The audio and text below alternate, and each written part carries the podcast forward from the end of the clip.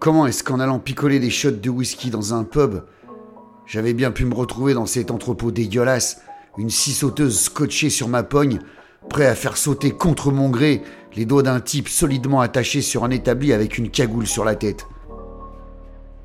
Le chiffon graisseux que les types masqués qui me pointaient un 38 sur la tête et qu'ils avaient dû enfoncer dans la gorge du mec n'aidait pas à comprendre ce qu'il hurlait, mais j'aurais parié qu'il les suppliait d'arrêter. Bordel de merde. J'avais beau me creuser la tête, je me souvenais de rien, ces salopards avaient dû me filer du GHB ou une merde dans le genre. Comment est-ce que j'étais arrivé ici? Impossible de le savoir, je me souvenais de rien. Qui étaient ces types qui se marraient en me frappant la tronche avec la crosse de leur calibre pour que je cisaille les fingers de ce type? Aucune idée. Ces fils de pute n'y avaient pas été de main morte avec ma pauvre calebasse. Je sentais des filets de sang chaud couler le long de mes tempes et sur mes joues. Je n'avais pas la main sur la scie sauteuse, et c'était le cas de le dire. Ces enfoirés cagoulés jouaient avec nos nerfs. Ils mettaient la scie sauteuse en route et l'éteignaient juste avant que la lame tranche les doigts du type qui aurait sauté comme des asperges trop cuites. Dès que la scie se mettait en route, le type attaché sur l'établi poussait des beuglements de vaches folles qui se transformaient en sanglots suppliants dès que ces enfoirés l'éteignaient. Qui pouvait bien être ces trois fils de pute qui se marraient comme détruits en me filant des tartes? Comme je n'avais pas de baillon, j'ai tenté d'en savoir un peu plus sur les règles du jeu auquel on était en train de participer tous les quatre. Tout ce que j'ai obtenu, c'est un ferme ta putain de gueule, Moulinet, et une bonne grosse marmelade de doigts en pleine tronche. Déjà, ces types connaissaient mon nom, mais ça pouvait être n'importe quel connard que j'avais emmerdé. Ça ne me disait rien. Le truc, c'est qu'il y a tellement de connards dans cette foutue ville qu'on aurait plus vite fait de trouver un morpion à bretelles dans le calbut d'un régiment de pouilleux. Et puis un de ces empaffés a retiré la cagoule du type qui était attaché sur l'établi. Bordel de merde. J'ai mis deux secondes à le reconnaître. C'était l'empaffé qu'on avait pris en chasse à Marseille, le fils de pute qui avait récupéré les diamants et embarqué Ravinsky avant de s'évanouir dans la nature sur un bord d'autoroute. Un des types cagoulés a approché un portable de ma gueule et a composé un numéro en FaceTime. Quand l'image est apparue sur l'écran, on voyait cet enfoiré de Federici assis peinard dans un putain de fauteuil club en train de fumer un barreau de chaise avec un petit sourire de merde accroché sur sa gueule de con. Bonjour, monsieur Moulinet, désolé pour cette mise en scène d'un mauvais film de série B. Putain, mais qu'est-ce que vous foutez, merde? Je vous avais dit d'être prudent, monsieur Moulinet. Vous m'avez créé des soucis et je suis du genre rancunier. Cependant, je vous dois des excuses. Vous aviez raison pour mes diamants. Ils ont bien été volés par les membres de mon personnel. Ok, très bien, j'accepte vos excuses. Mais qu'est-ce que je viens foutre dans votre putain de scénario de merde, moi? Et qu'est-ce que je fous avec une putain de scie sauteuse accrochée à ma main?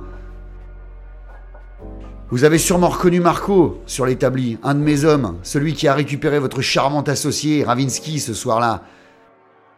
Eh bien, ce brave Marco, monsieur Moulinet, n'a pas précisé, ou a oublié, de me dire qu'il avait également récupéré le sac de diamants, et dans la folie de cette nuit agitée, il a oublié de me les remettre. Donc, pour répondre à votre question, monsieur Moulinet, vous avez une scie sauteuse scotchée à votre main parce que. parce que vous allez m'aider à le faire parler en lui coupant les doigts un par un.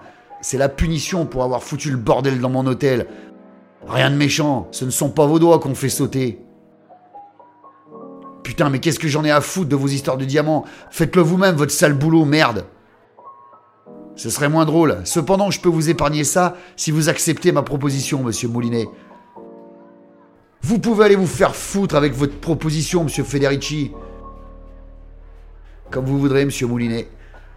C'est pas fait un fait un signe de tête et le type à côté de moi a mis en marche la scie sauteuse.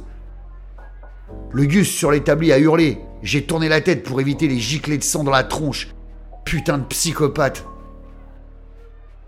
Le type sur l'établi hurlait à la mort. Deux de ses doigts avaient valdingué à l'autre bout du hangar, dégueulasse. J'avais du sang plein la tronche et ça faisait marrer les deux types à côté de moi. Un des Gus m'a collé le téléphone sous le nez pendant que l'autre tentait de faire taire le torturé. Alors je vous le redemande gentiment, monsieur Moulinet, une dernière fois. Acceptez-vous de retrouver mes diamants? Vous comprenez pas le français ou quoi? Je vous ai dit d'aller vous faire foutre, vous et vos diamants.